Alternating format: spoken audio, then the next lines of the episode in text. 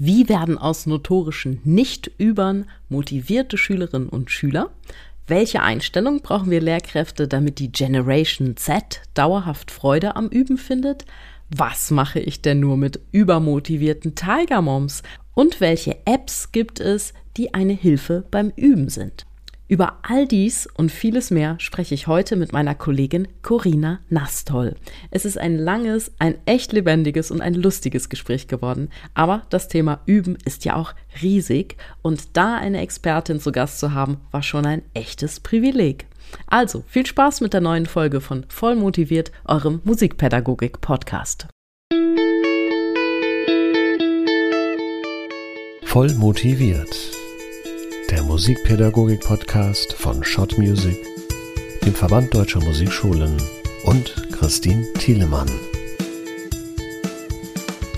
Hallo und herzlich willkommen zu einer neuen Folge von Voll motiviert, eurem Musikpädagogik-Podcast.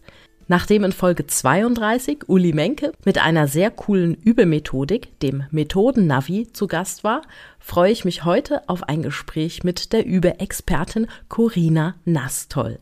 Sie ist Querflötenlehrerin an der Musikschule Würzburg, Dozentin an den Musikhochschulen Würzburg und Nürnberg und Autorin des neuen Üben und Musizieren Spezials Üben geht klar effizient und mit Freude üben, was gerade ganz druckfrisch auf meinem Schreibtisch liegt. Hallo, guten Morgen, liebe Corinna. Schön, dass du die Zeit nimmst. Hallo, liebe Christine. Vielen Dank, dass ich hier zu Gast sein darf. Ich bin eine fleißige Hörerin deines Podcasts und äh, deswegen ja, bin ich jetzt sehr gespannt, auf unser Gespräch und auch mit ein bisschen äh, Bauchkribbeln auf einmal auf der anderen Seite zu sein und eben nicht Zuhörerin deines Podcasts zu sein, sondern hier zu Gast sein zu dürfen. Vielen Dank. Ja, sehr gerne. Ansteigen wollte ich heute auch wieder mit einer Hörerfrage. Und zwar ist da ein Klavierlehrer, der mir via Social Media geschrieben hat. Klammer auf, schreiben könnt ihr mir auch immer an podcast at shot-music.com, Klammer zu. Das ist mal die offizielle Adresse, aber es zeigt mir, dass so eine All-in-One-Lösung wie bei Social Media einfach auch irgendwie zukunftsweisend ist, weil ihr die ja doch gerne nutzt. Ja, aber tütütüt, wo war ich stehen geblieben? Die Zuschauerfrage. Der Klavierlehrer. Er schreibt, liebe Christine, ich habe einen Schüler, 13, recht talentiert, aber er übt überhaupt nicht. Ach ja, tatsächlich, ja, das soll es geben. Trotzdem habe ich den Eindruck, dass dieser Schüler gerne zu mir in den Unterricht kommt. Was habe ich für Optionen? Liebe Corinna, ich muss sagen, es ist noch echt früh am Morgen heute und ich muss erstmal in Schwung kommen. Deshalb diese Frage an dich. Was hat dieser Klavierlehrer mit dem nicht übenden 13-Jährigen für Optionen deiner Meinung nach? Ja, das ähm, ist eine spannende Frage und ich glaube, dass sich da viele wiederfinden in diesem Fallbeispiel. Meine erste Tendenz oder mein, mein erster Gedanke geht eigentlich in die Richtung, sich äh, dafür zu interessieren, warum dieser Schüler womöglich nicht übt. Denn äh, gerade in dem Alter von 13 Jahren haben Schülerinnen und Schüler ja diverse Entwicklungsaufgaben zu meistern. Und auch wenn aus unserer Perspektive als Lehrkräfte der äh, subjektive Stress, zum Beispiel ähm, Schulaufgabenstress äh, und dergleichen, Freizeitstress, ähm, für uns aus unserer Perspektive als Lehrkräfte gar nicht so eine große Rolle spielt, ist es doch für für den Schüler subjektiv empfunden ja ein äh, Zeitmanagement-Faktor, der dem ganzen Üben eventuell entgegensteht. Und was ich dann auch gerne mache, ist ganz offiziell mit Schülern zu verabreden, okay, mh, hm, wenn du weißt, du hast jetzt die nächsten vier Wochen diese und diese und diese anderen To-Dos in deinem Leben, dann kommst du einfach offiziell ungeübt in den Unterricht und wir nutzen die Zeit, die wir dann zusammen haben, um einfach gemeinsam zu musizieren und da eine gemeinsame schöne Zeit mit Musik zu verbringen. Im besten Fall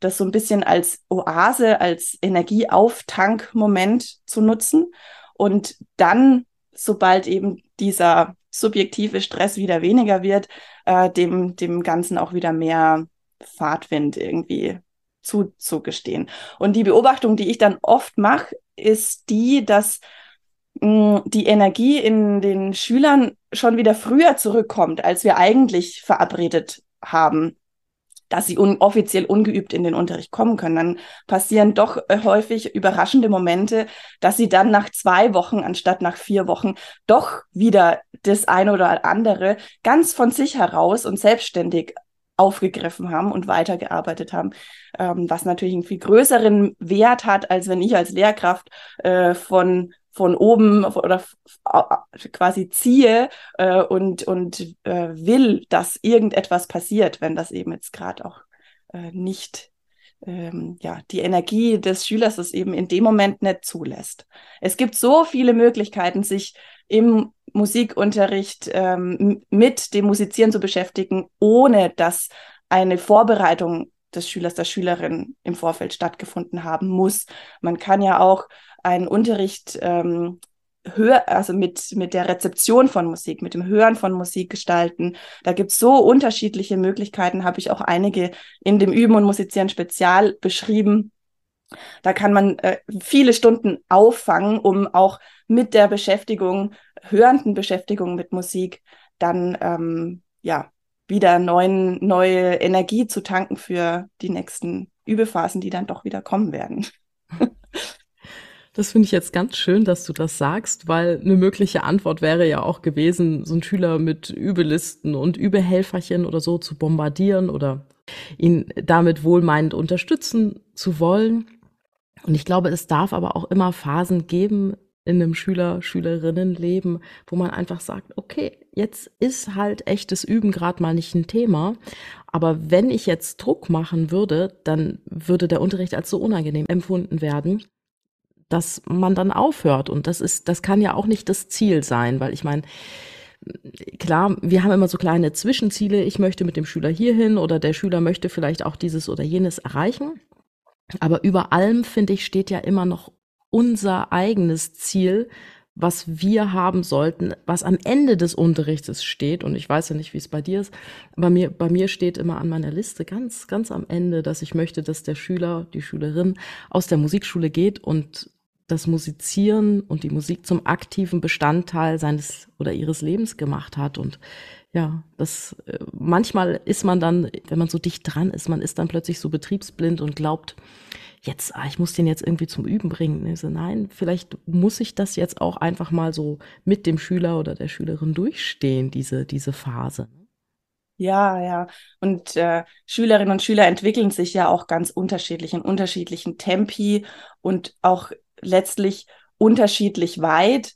Und ähm, da finde ich es auch ganz wichtig, dass man den eigenen Anspruch, den man vielleicht auch aus seiner eigenen Lernbiografie auch als äh, Schülerin selbst anders hatte als so mancher Schüler oder Schülerin, die man jetzt so verpflegt in, im Musikschulalltag, dass man da einfach den Blick dafür hat, ähm, wie unterschiedlich diese Lernwege eben sein können und den Mut auch hat, fremde oder unüblichere Wege dann mit Schülerinnen und Schülern dann gemeinsam einzugehen. Das ist nämlich der Punkt, das hat ja auch der Wolfgang Lessing in Folge 31 so schön dargestellt mit der eigenen bildungsbiografischen Arbeit, dass wir uns selber eigentlich sehr stark in dem Schüler spiegeln und dann sagen, klar, bei uns, die wir Musiker, Musikerinnen geworden sind, bei uns lag der Fokus immer sehr auf der Leistung und uns fiel immer alles zu und deswegen ist es ja auch häufig so, dass wir weniger Verständnis haben, wenn jetzt mal jemand einfach nur aus Spaß spielt und ja, vielleicht einfach nur eine gute Zeit, bisschen reinschnuppern will. Ja. Ich meine, wir haben ja alle Hobbys gemacht in unserer Kindheit, die irgendwie schön waren und mit denen wir dann aufgehört haben, aber trotzdem eine schöne Erinnerung dran zu haben, statt dass man da so irgendwie ja hingedrückt wird in eine Richtung, das finde ich schon wichtig. Genau, ja. Und das Musikhören wiederum spielt ja im Leben von sehr, sehr, sehr vielen Menschen eine bedeutende Rolle. Absolut. Und das finde ich dann auch wichtig, dass wir uns das be bewusst machen als Lehrkräfte, dass wir ja wahrscheinlich die allerwenigsten unserer Schülerinnen und Schüler mal in Richtung einer professionellen beruflichen Musikausübung äh, begleiten. Aber wie toll wäre es, wenn wir einfach nahezu alle unsere Schülerinnen und Schüler zu leidenschaftlichen Konzertgängern und äh, leidenschaftlichen MusikhörerInnen quasi ausbilden. Und das ist ja auch eine ganz wichtige Kompetenz, äh, eine ganz spannende Sache, wirklich sich hörend auch in so eine Musik rein äh, hinein vertiefen zu können. Und die Qualität an dem Live-Musikerlebnis auch als so eine ganz besondere Lebensqualität irgendwie für sich mitzunehmen. Das ist schon ein großer Schatz, den man aus seiner Musikschulzeit dann eben auch ähm, holen kann und wiederum dazu beiträgt, dass unser kulturelles Erbe ja auch weitergeführt und auch weiterentwickelt wird. Absolut, sehe ich ganz genauso. Ich versuche dann im Unterricht immer so eine Wohlfühlatmosphäre herzustellen im Unterricht wenn, und praktisch im Unterricht zu simulieren, wie man zu Hause sich mit dem Instrument beschäftigen kann. Und ich, ich nenne das auch ganz oft nicht üben, sondern für mich ist das eine Musizierzeit und wo man sich dann eine Aufgabe vornimmt, ein Ziel, was man hat. Und dass es einfach eine schöne Atmosphäre auch zu Hause gibt, wenn man weiß, ich, ich möchte jetzt dieses und jenes lernen und nicht dieses technische Üben, weil das ist dann ja auch ganz schnell an den Begriff Hausaufgaben gekoppelt, der aus der Schule auch oft so negativ konnotiert ist, dass, dass die Schüler, wenn sie das Wort Hausaufgaben hören, schon die Krise kriegen. Und wenn ich dieses Wort Hausaufgaben dann permanent in Verbindung mit dem Wort Üben nehme, dann, hu, da tue ich mir keinen Gefallen, ich tue Schüler, Schülerinnen keinen Gefallen und ja, der Musikwelt sowieso gleich mal dreimal nicht. Ja. Und ganz spannend finde ich dann immer so Momente, wenn man so in, in einen gemeinsamen ähm, Musizierprozess geht und da by the way verschiedene Übetechniken quasi anwendet, ähm, ohne das zunächst beim Tun schon so ins Bewusstsein zu rücken. Aber dann, wenn quasi so eine spieltechnische Hürde dann so geschafft ist, dann mh, im Nachhinein nochmal zu überlegen, okay, was haben wir denn jetzt eigentlich die letzten zehn Minuten gemacht? Wie sind wir jetzt vorgegangen? Wie ging das denn jetzt nochmal los? Äh, an welcher Stelle sind wir eigentlich gerade hängen geblieben? Wie sind wir dann rangegangen und so? Das dann im Nachhinein nochmal zu reflektieren, um damit den, den äh, Boden zu ebnen, dass SchülerInnen das dann auch zu Hause dementsprechend anwenden können, wenn sie vielleicht an ähnlichen Hürden äh, hängen bleiben. Ja, das finde ich eine ganz gute Sache, denn ich glaube, wenn Unterricht immer so nach Unterricht und nach Belehren schmeckt, dann, dann kommen wir einfach nicht echt rüber. Ich versuche mich immer als Musizierpartner zu sehen oder Musizierpartnerin. Und ja, einfach schöne Situationen zu erstellen im Unterricht. Und wenn es dann mal Schwierigkeiten gibt, dann auch bei mir, dass ich sage, oh wow, tricky Stelle, wie könnte ich denn da jetzt rangehen? Dass, dass ich dann quasi auch selber zeige, wie ich das üben würde und ja, Schüler, Schülerin dann sich davon was abschauen kann. Oder dann kommt dann erst bei mir eine tricky Stelle, die ich mir ein bisschen anschaue, Schüler, Schülerin schaut mir zu und dann ist das Ganze mal umgekehrt und dann sage ich, ah, das ist ja, könnte man mal mit dieser oder mit jener Methodik drangehen, dass sie einfach ein breiteres Repertoire haben, das Unterricht nicht so ist, ich blätter um und unser nächstes Problem ist die nächste Seite in der Instrumentalschule. Ich weiß nicht, ob das noch so zukunftsführender Unterricht ist, ähm, ob wir in zehn Jahren auch noch so unterrichten werden. Also ich kann mir vorstellen, dass das einfach viel stärker nach Neigung sein wird. Absolut. Also ich finde es auch ganz schön, wie du das jetzt beschrieben hast, ähm, mit so einer äh, ähm, Partnerschaft, die man eigentlich eingeht. Ähm, ich finde, ganz viel unserer Arbeit ist eine Beziehungsstiftung und eine Beziehungspflege. Und das beginnt natürlich in der Beziehung zwischen mir als Lehrkraft und den Lernenden. Und ähm, wie du das gerade beschrieben hast, ist das ja eine Musiziersituation eigentlich auf Augenhöhe und wo man sich so gegenseitig auch den Raum gibt und vor allem wir als Lehrkräfte den SchülerInnen auch den Raum geben, sich wirklich selbstverantwortlich und auch mit den eigenen Ideen einzubringen. Und ähm, dass daraus dann was entsteht. Das erfordert natürlich auf der Seite von mir als Lehrkraft den Mut dazu, mich dann auch auf Situationen einzulassen, wo ich vielleicht gerade noch nicht weiß, wohin wird es dann eigentlich gehen. Ähm, aber darin steckt ein ganz, ganz besonderer Schatz. Ich finde solche Momente total spannend. Und es erfordert natürlich auch das Vertrauen in den Schüler, in die Schülerin, dass ein Fortschritt passiert. Und jetzt gibt's ja, ich habe aktuell so einen Fall, ich muss aus dem Nähkästchen plaudern, aber so, dass äh, sich äh, Schüler, Schülerin nicht wiedererkennt. Ich habe aktuell einen Schüler mit Tiger Mom. also die Mutter kam an, Trompetenunterricht, und hat gesagt, ja, sie kennt das aus dem Klavierunterricht, russische Klavierschule, gibt's das nicht auch für Trompete? Wo ich gesagt habe, okay, also ich, ich weiß Bescheid, wo, wo die Dame hin will mit, mit ihrem Kind, denn es soll Leistung hinten rauskommen. Nun sieht das Kind es aber völlig anders. Das Kind kommt in Unterricht weil es gerne Musik machen möchte. Und die Mutter will aber eine hohe Leistung sehen. Und jetzt bin ich natürlich so ein bisschen in der Zwickmühle. Aber ich kann natürlich auch Hochleistungen produzieren, also auf schnellem Weg. Hast du dafür Tipps? Nein, nicht für Tiger Moms, aber um Hochleistung zu provozieren bei Schülern oder Hochleistung herzustellen? Also, wenn ich dich richtig verstehe, Tipps. ist die Frage, ähm, wie ich Lernende unterstütze, ihre individuelle Höchstleistung zu erbringen. Genau, und das Ganze möglichst schnell, möglichst gestern. Ja. also das steht und fällt natürlich mit der Motivation. Da bist ja jetzt du auch viel mehr Spezialistin noch äh, mit dem Stichwort Motivation. Ähm, also ganz entscheidend ist die Auswahl des Lerninhalts. Ist dieser Lerninhalt für den Schüler, die Schülerin subjektiv empfunden relevant und interessant. Und äh, auch wenn das ein Lerninhalt ist, der vielleicht nicht gleich den großen Spaßfaktor mit sich bringt, wie eine Technikübung, eine Tonleiterübung, äh, Klangübung, die aber trotzdem irgendwie auf dem Weg dahin mitgenommen werden muss, dann ähm, muss ich als Lehrkraft äh, äh, kommunizieren, wozu mir das jetzt was nutzt, warum diese Übung trotzdem wichtig ist zu tun, auch wenn sie nicht den Spaßfaktor bringt. Aber wenn ich dieses mitnehme, dann kommt der Spaßfaktor an anderer Stelle eben umso höher. Also ich denke, diese Auswahl der Lerninhalte ist eine ganz entscheidende Sache. Und da rein spielt aber auch, inwiefern hat die lernende Person ein Mitspracherecht in dieser Auswahl der Lerninhalte.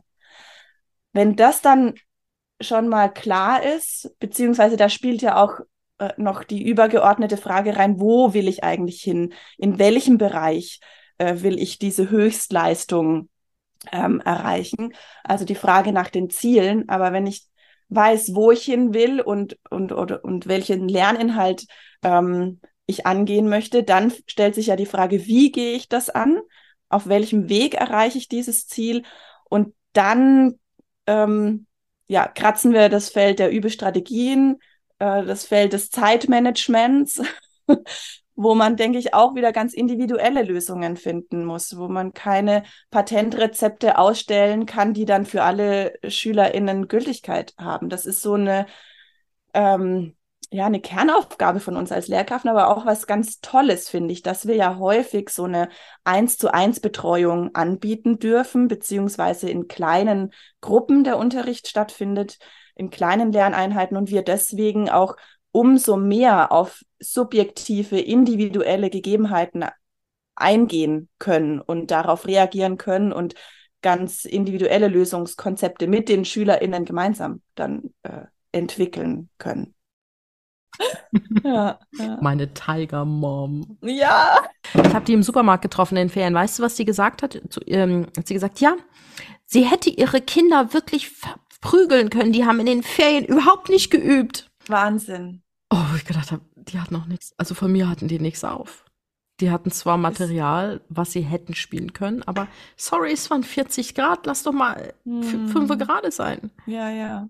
Ja, oder also was ich auch immer wieder habe, sind dann Eltern von Kindern im Grundschulalter, die dann sagen, naja, also ich weiß nicht, ob eine Weitermeldung zum nächsten Schuljahr, ob das wirklich Sinn macht, weil ach, die Elisa, die übt halt nie von sich aus. Ich muss halt immer erinnern.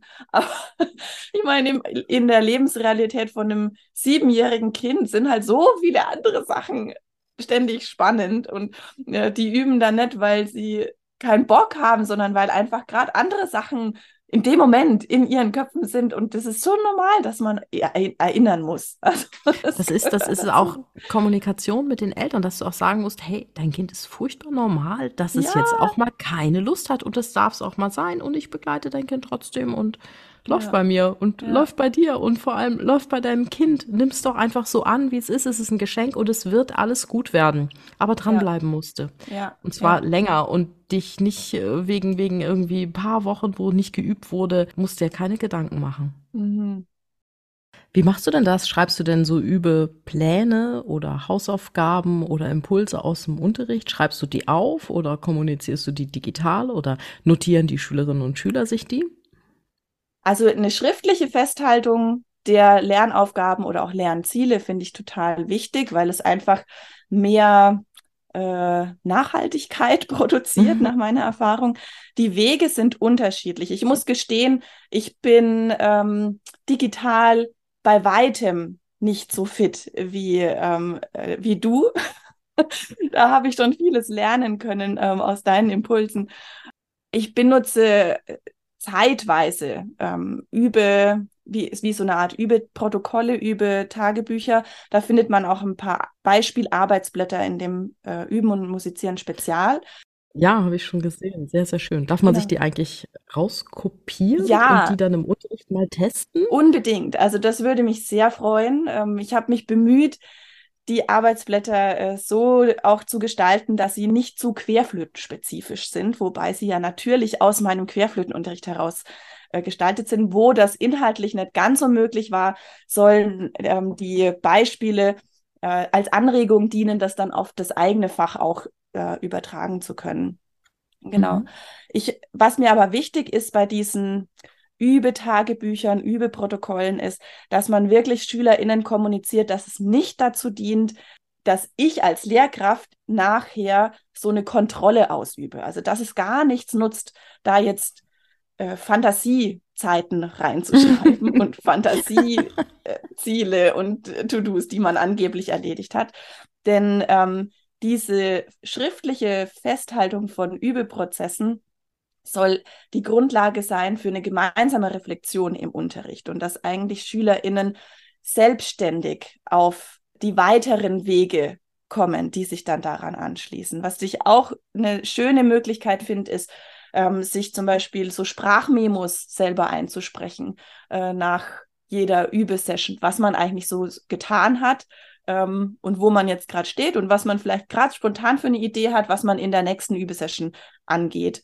Ähm, und auch wenn die vielleicht, wie ja häufig der Fall ist, nicht gleich am nächsten Tag stattfindet, sondern erst am dritten Tag danach, dann hat man doch irgendwie einen guten Reminder, wo, wo man wieder anknüpfen kann. Dann, genau. Perfekt. Ja, aber man wird ja immer mal gefragt, eine App zum Üben, zum Üben kontrollieren, weil es gibt ja viele, die immer meinen, sie müssten das alles kontrollieren. Ich finde es gut, dass man das wertschätzt, was, was Kinder und Jugendliche zu Hause gemacht haben, was auch Erwachsene, die im Unterricht sind, vielleicht zu Hause geübt haben. Von dem her finde ich es schon gut, wenn man das in irgendeiner Form notiert.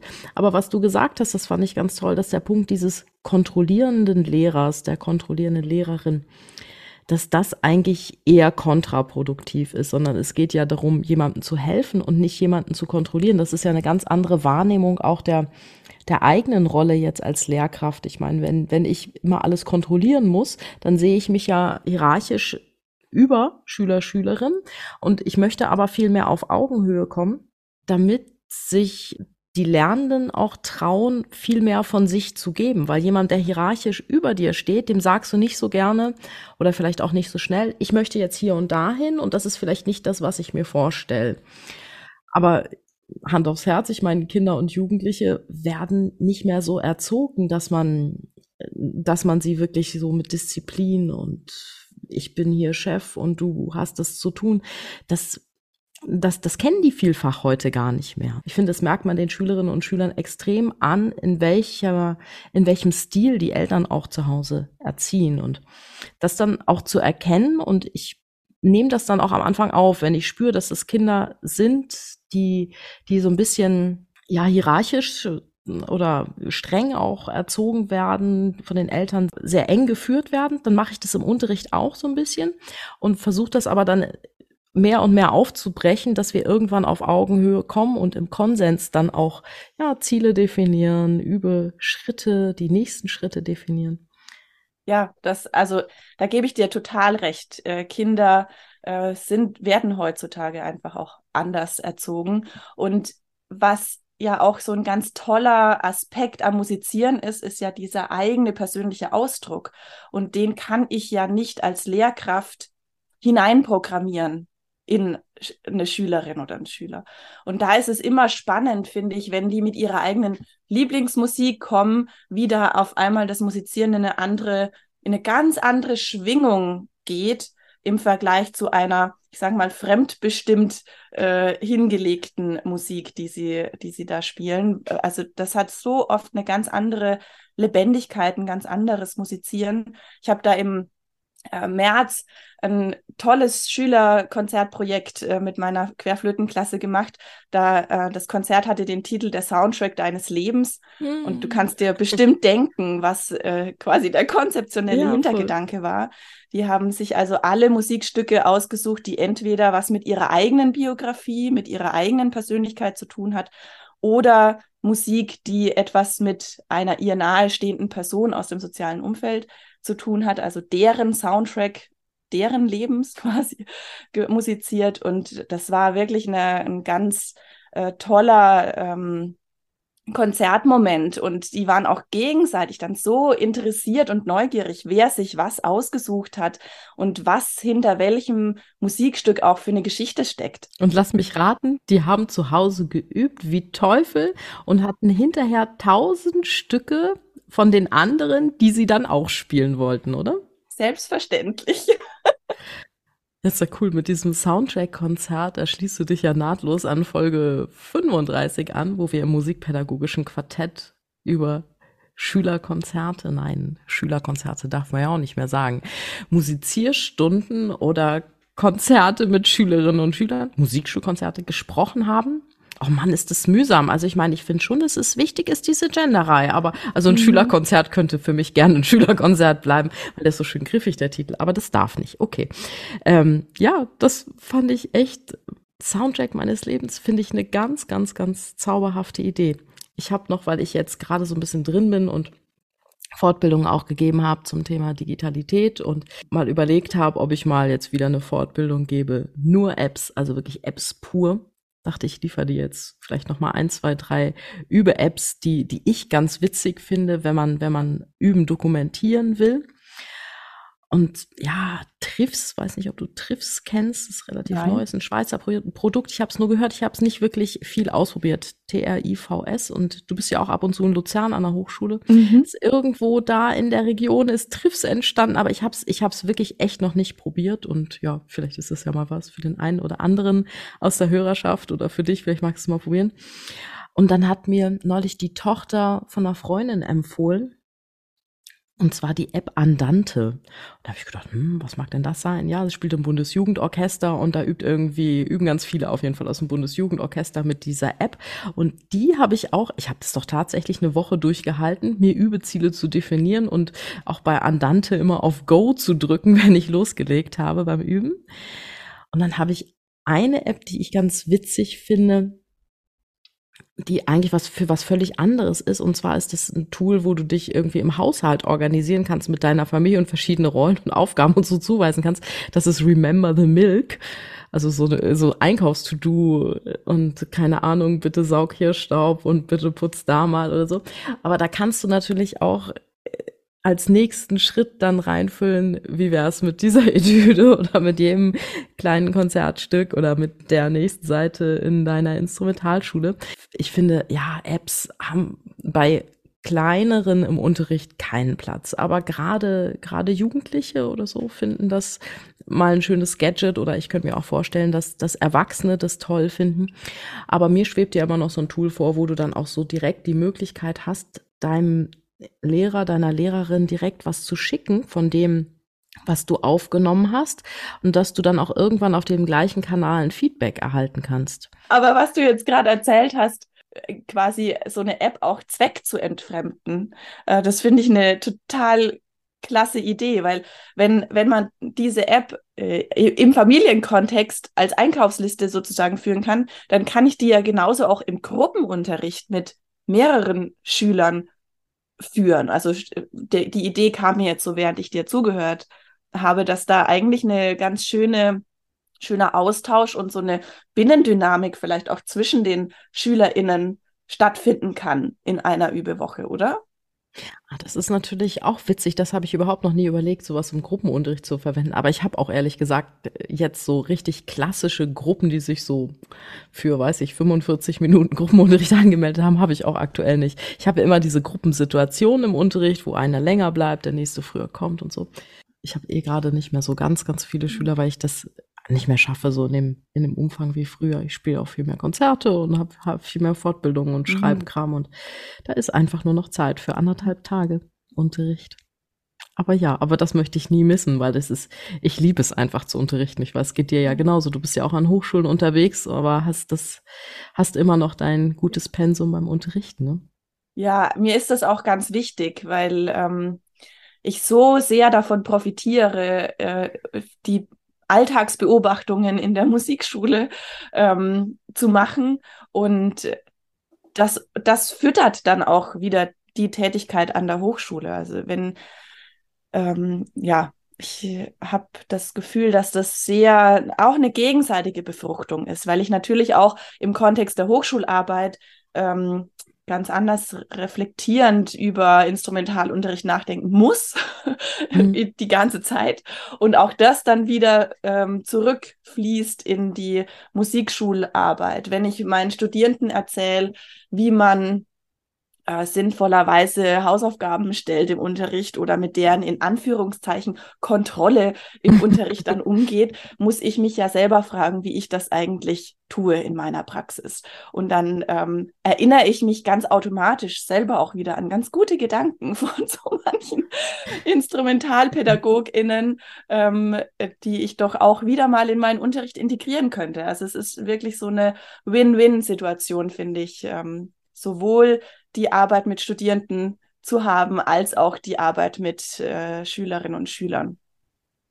Absolut. Und dann immer noch so auf den Fortbildungen, die du ja auch gibst, so den Austausch zu haben zu Kolleginnen und Kollegen. Klar könnte ich auch in meinem eigenen Kollegium haben, aber die, die kenne ich, wir hatten ja gestern Abend Semester an Grillen. Ich, ich kenne die alle seit Jahren und wir haben immer gute Gespräche, aber ich, ich kenne die Techniken, die sie verwenden im Unterricht, die kenne ich mittlerweile so ganz gut. Aber jetzt hatte ich gerade eine Woche, meine, die erste Woche des Jahres richtig intensive Fortbildung und da kam auch, kam auch mir dann wieder viele Ideen, aber es wenn man das dann zulässt, auch im Gespräch. Ne? Vor allem auch, weil ja unsere Musikschullandschaft so heterogen ist. Das finde ich immer so spannend, wie unterschiedlich Musikschulhäuser strukturiert sind. Also rein schon, wie unterschiedlich die räumlich ausgestattet sind, bis hin zu wie auch so eine Unterrichtsorganisation an jedem Haus ganz anders sein kann mhm. und wie sich äh, die Arbeit in einem kleinen Lehrerkollegium mit vielleicht 20 KollegInnen anfühlt im Vergleich zu einer sehr großen Musikschule in einer großen Stadt mit vielleicht 80 KollegInnen mhm. und zig verschiedenen Außenstellen. Also diese, die, der Berufsalltag kann da so unterschiedlich sein. Und das finde ich auch immer sehr befruchtend, dann ähm, genau im Kontext von Fortbildungen da einfach auch Einblick zu bekommen, wie es an anderen Häusern läuft. Und auch wenn ich selbst an Fortbildungen teilnehme, sind ja häufig die Gespräche, die sich in den Pausen ergeben, mindestens genauso es, ne? äh, motivierend als der Input, der dann während der Fortbildung kommt. Auch unter dem, vor dem Hintergrund, dass wir in unserem Alltag strukturell bedingt ja eher wenig Möglichkeiten haben, uns auszutauschen im Kollegium, weil wir keine gemeinsamen Pausen haben und so. Das ne? ist der Punkt, ne? Genau, dass man da irgendwie doch ein bisschen so ein Einzelkämpfer-Dasein oft führt im, im, im Musikschulalltag. Ich habe einen Bekannten, der leitet eine Musikschule relativ weit im Norden. Der war auch schon mal zu Gast hier im Podcast. Ich weiß nicht, ob ich seinen Namen jetzt nennen darf, aber der hat mir kürzlich erzählt, dass er immer für sein Team, was nicht so wahnsinnig groß ist, dass er für die immer dienstags Spaghetti kocht und dass sie dann in der Musikschule zusammen essen. Also es ist wirklich ein kleines Team, was dann da in den Musikschulräumlichkeiten sitzt. Und ich ach, das ist aber so eine zauberhafte Idee. Und sollte ich eines Tages da in der Ecke sein und es diesen Spaghetti-Dienstag noch geben, dann werde ich auf jeden Fall vorbeifahren. Weil ich glaube, auch dieser Austausch kann eine wahnsinns gute Basis bieten, neue Impulse zu bekommen. Unbedingt. Und ich denke, hm, auch wenn jetzt in manchem der Gedanke hochkommt, na ja, jetzt muss ich dann auch noch am Abend zum Spaghetti-Essen in der Musikschule bleiben oder so. Ähm, also, dass so auf dem Zeitkonto irgendwie ins Minus geht, im, äh, als ersten Gedanken. So ist es doch letztlich, glaube ich, ein Zeitplus, weil eben diese Inspiration stattfinden kann mhm. und womöglich mir meine Klarinettenkollegin von einem Schülerkonzert erzählt mit dem Titel XY.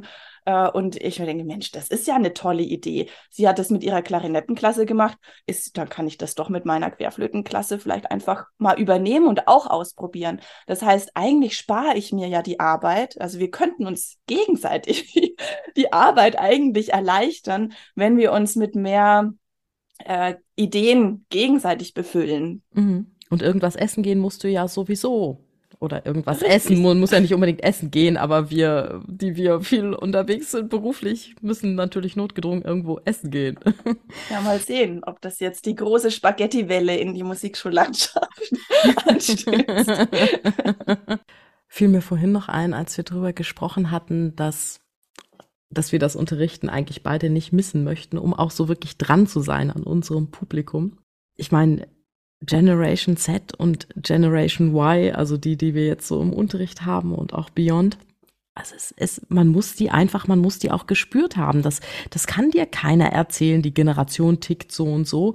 Wenn das, ich, ich finde das ganz wichtig, dass du diese jungen Menschen auch wirklich live erlebst mit dem, wie sie sind, mit den, mit den Stücken, die sie wollen. Ich meine, allein diese Lieblingsstücke, die haben früher ja doch irgendwann ja doch immer eine lange Zeit gehabt, wo sie, wo sie attraktiv waren und wo man wo ganze Generationen diese oder jene Stücke spielen wollten.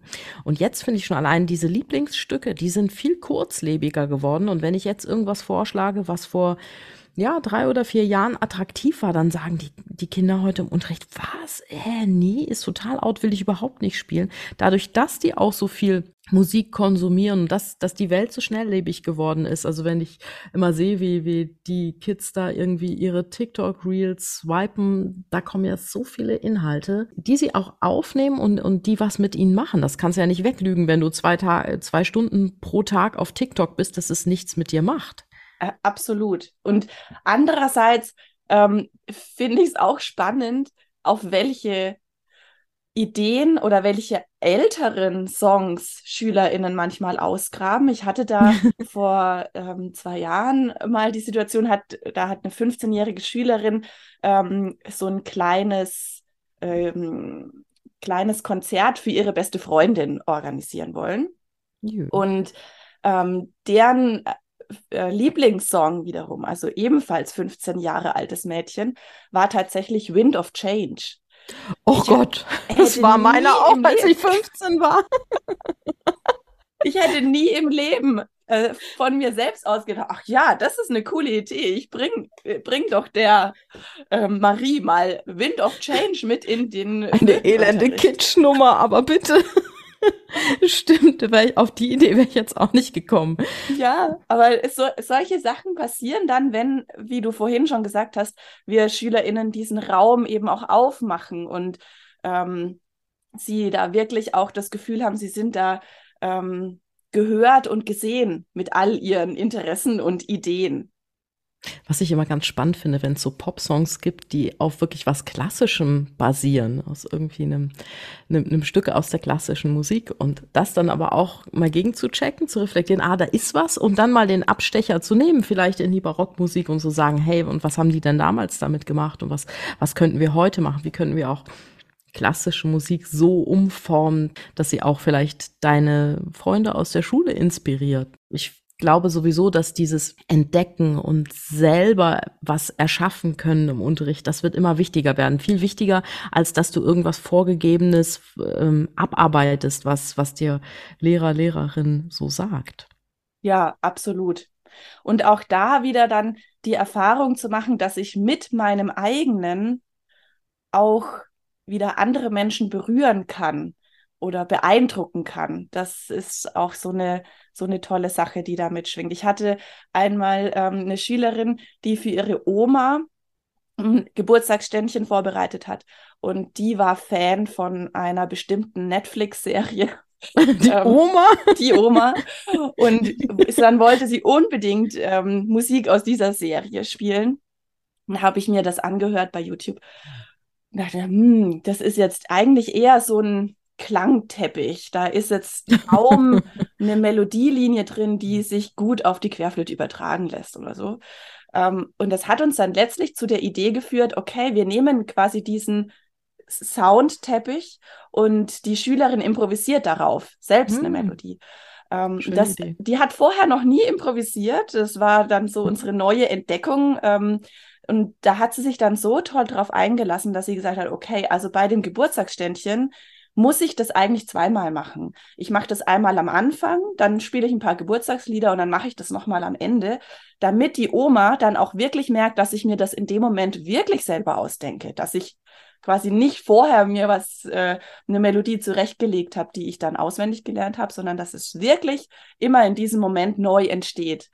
Und ähm, das war dann eine total schöne Erfahrung auch für die Schülerin, wie die Oma dann auch natürlich total begeistert war und auch noch, weil das so individuell auf sie zugeschnitten war, ähm, dass das, ja, das ist einfach schön, wenn man das dann spürt, das, was man selbst kann, was man selbst schon erreicht hat ähm, und was man so ausdrucksstark dann auch wiedergeben kann auf dem Instrument, dass das auch wiederum so eine Resonanz findet in, in den ZuhörerInnen. Und das ist wirklich der Schlüssel auch zur Motivation dieser jungen Menschen, dass das, was du machst, dass es eine Relevanz nicht nur für dich hat, sondern auch für andere Menschen. Das ist was, was viele ganz, ganz stark motiviert und auch zum Üben bringt. ja, genau. Sicher. Ich habe jetzt kürzlich Schüler geerbt von einem Kollegen, der alle Schüler abgegeben hat und mir so vier kleine Schätzchen vorbeigeschickt hat.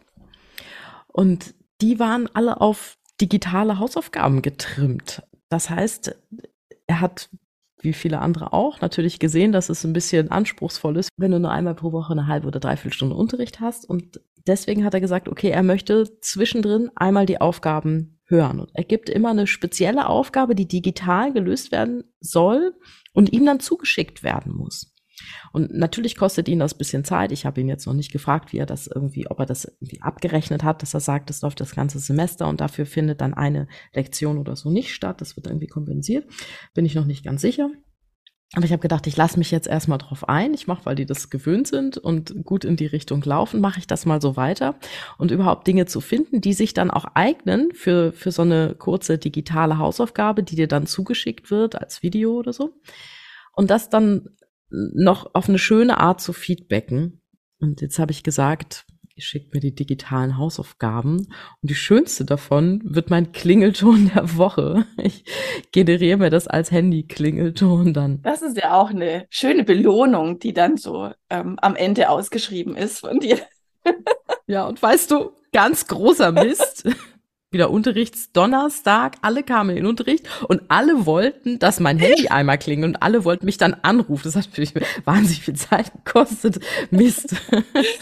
Ja, aber ich finde es auch eine schöne Möglichkeit, ähm, sich da zwischen den Unterrichtsstunden was zuschicken zu lassen oder da den Kontakt auch äh, herzustellen. Ich muss sagen, ich verpflege in einer äh, Woche um die 50 Querflötenschülerinnen und Schüler. Puh. Wenn ich das jetzt mit der Gießkanne ausschüttend über alle meine Schüler anbieten würde, dann ähm, bräuchte ich eine Woche, die doppelt so lange ist.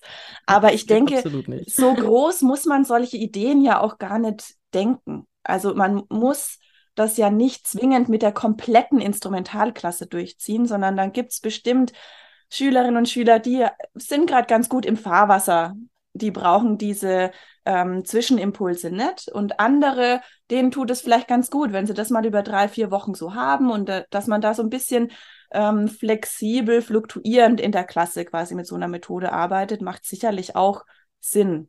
Eben um das eigene Zeitkontingent auch gut im Blick zu behalten. Oder ja auch so einen Deal einzugehen, was du jetzt gerade beschrieben hast, dass dann dafür vielleicht eine Unterrichtsstunde vor den Ferien oder so dann auch ähm, ausfällt, in Anführungszeichen, gegengerechnet wird. Ähm, das ist doch vielleicht auch eine ganz gute Möglichkeit.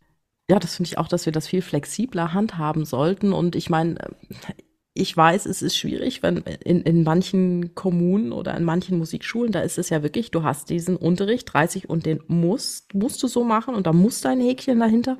Und andere geben dir da aber viel mehr Freiräume. Und ich glaube aber, in Zeiten, ja, wo wirklich jeder Fußballverein und, und jeder äh, Handballverein, jeder Reitstall, weiß ich nicht was, Club, zweimal die Woche die, die Kinder zum, zum Training auch bestellt und wir Musiker da und Musikerinnen versuchen mit, mit 30 Minuten irgendwie dann einen Blumentopf zu gewinnen und, unseren Schülerinnen und Schülern sowas Anspruchsvolles auch wie das, wie das Musizieren beizubringen. Ich meine, so werden wir nichts, ja. Und deswegen versuche ich immer Möglichkeiten zu finden, dass man so mit diesem Zwischenfeedback durch, durch digitale Hausaufgaben, die mal geschickt werden müssen. Das finde ich schon mal eine gute Sache. Und da, da gibt es ja jetzt auch schon coole Plattformen, die entstehen, wo viele Musikschulen auch, auch Apps von haben. So zum Beispiel, darf man das jetzt hier sagen, zum Beispiel iMichael oder so, die sich ja auch wirklich viel Mühe geben, dass man sowas auch dann in die Musikschul-App direkt integrieren kann. Also, dass man ein Kommunikationstool hat mit den Schülerinnen und Schülern, was DSGVO-konform ist und was auch noch weitere Vorteile bietet, so eine All-in-One-Lösung. Dass ich mein privates Handy auch wirklich mal auslassen kann, dass es auch wirklich mal privat ist.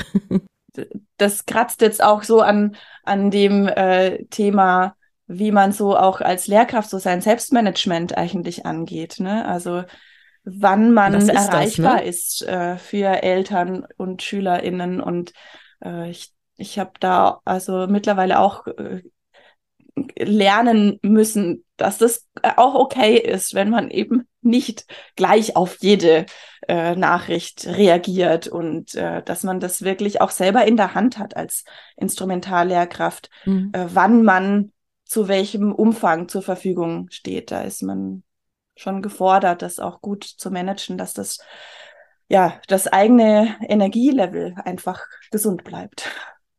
Ist, ist ja auch Selbstschutz und ist ja letztlich, die Schülerinnen und Schüler haben ja auch mehr davon, wenn sie eine gesunde, ausgeruhte Lehrerin haben, statt jemanden, der irgendwie um 23.30 Uhr noch äh, eine WhatsApp oder eine SMS von irgendwelchen Müttern oder Vätern beantwortet, denen jetzt gerade noch irgendwas Wichtiges einfällt. Ja, ne? unbedingt. Und andererseits ist es ja auch verständlich aus Perspektive der Eltern, dass die womöglich abends um 21.30 Uhr tatsächlich dann erstmal die Ruhe finden, der Instrumentallehrkraft noch eine E-Mail zu schicken mit irgendeiner bestimmten mhm. Info, weil die eben auch ihren kompletten Berufsalltag und Familienalltag erstmal zu wuppen das haben. Ist das, ne? das also äh, ist total verständlich, dass dann auch zu äh, sagen wir unmenschlicheren Uhrzeiten dann eben diverse Nachrichten bei uns aufploppen, aber trotzdem sind wir ja äh, immer noch Herr der Lage, wann wir darauf dann wieder reagieren.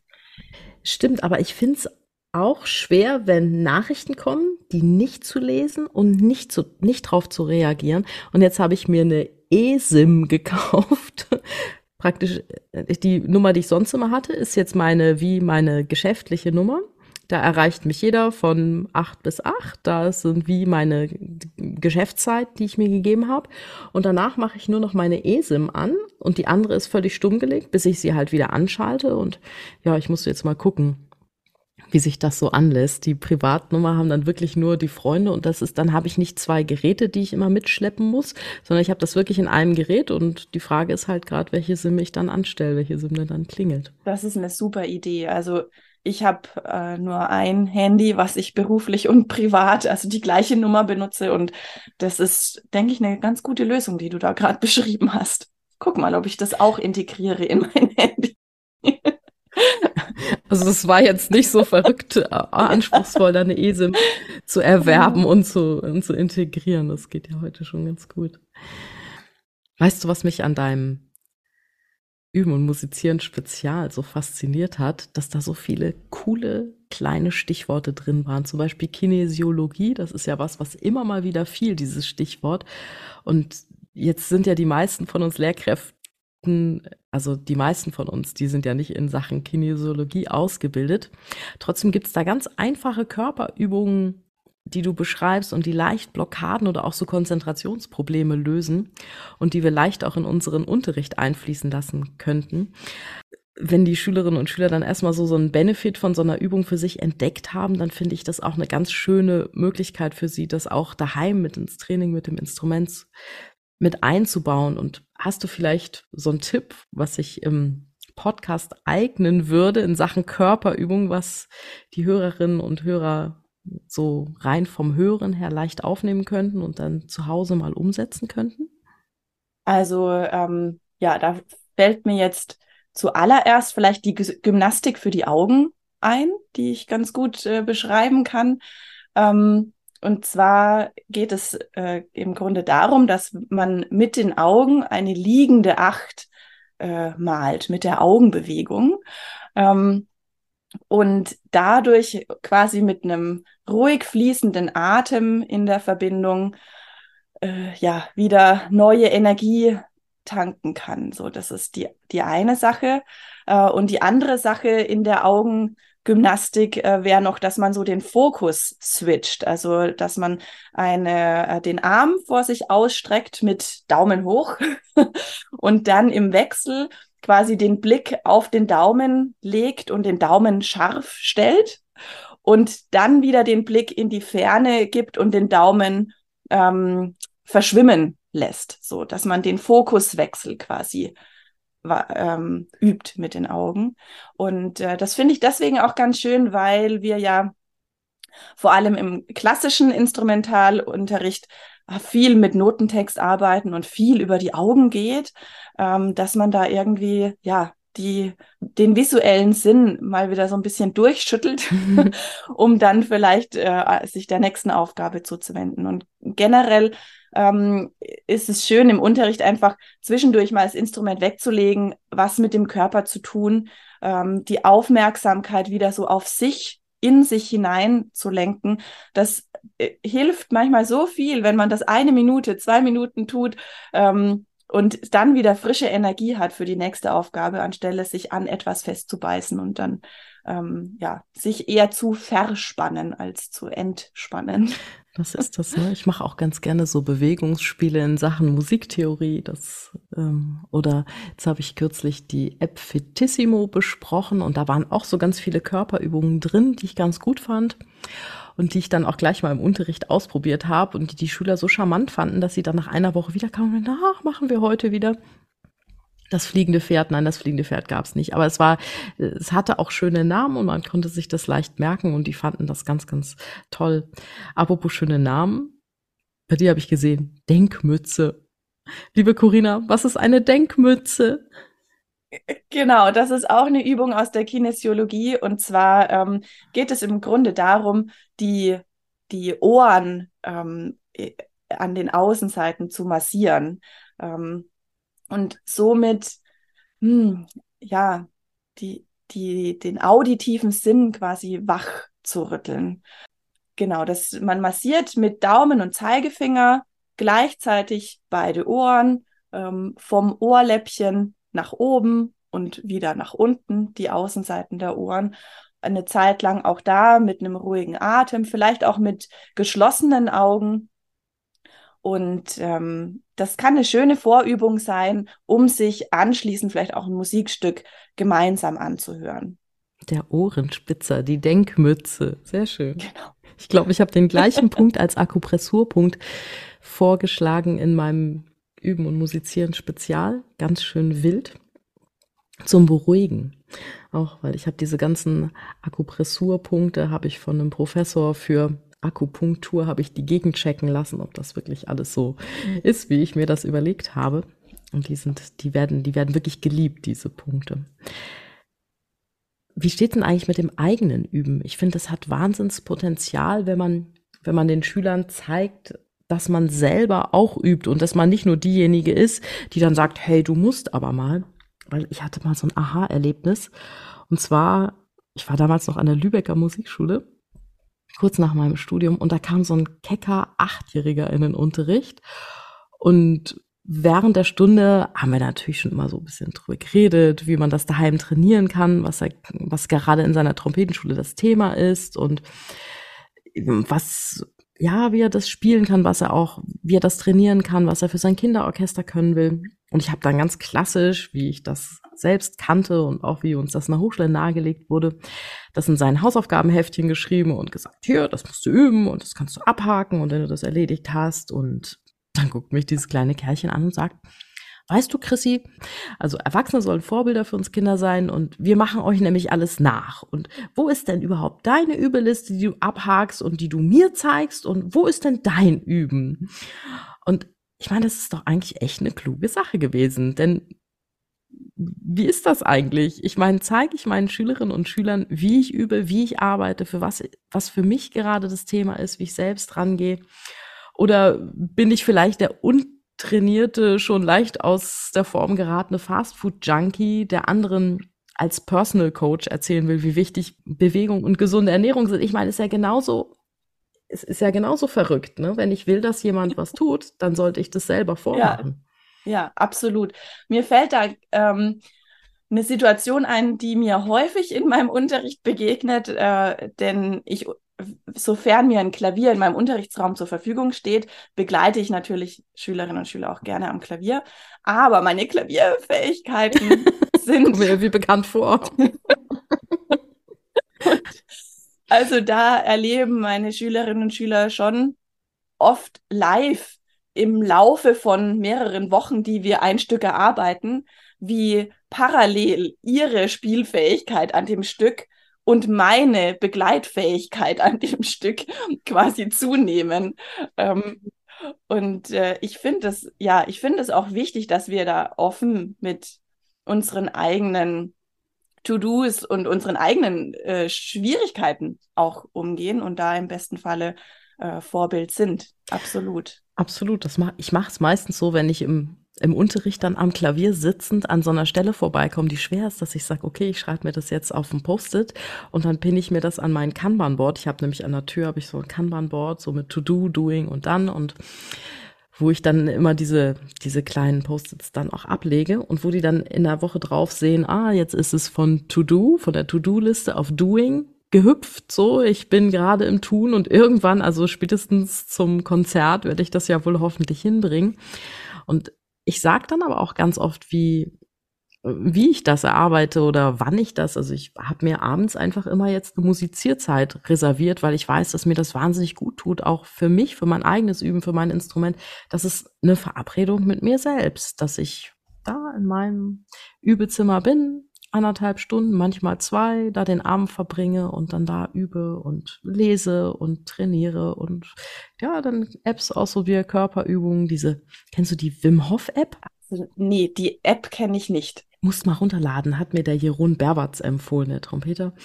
Und der trainiert da immer mal mit. Und ich habe ihn gesehen, wie er damit trainiert und dachte, wow, will ich auch probieren. Und das habe ich jetzt auch ausprobiert. Und das finde ich auch, diese Wim Hof Methode ist ja sowieso super.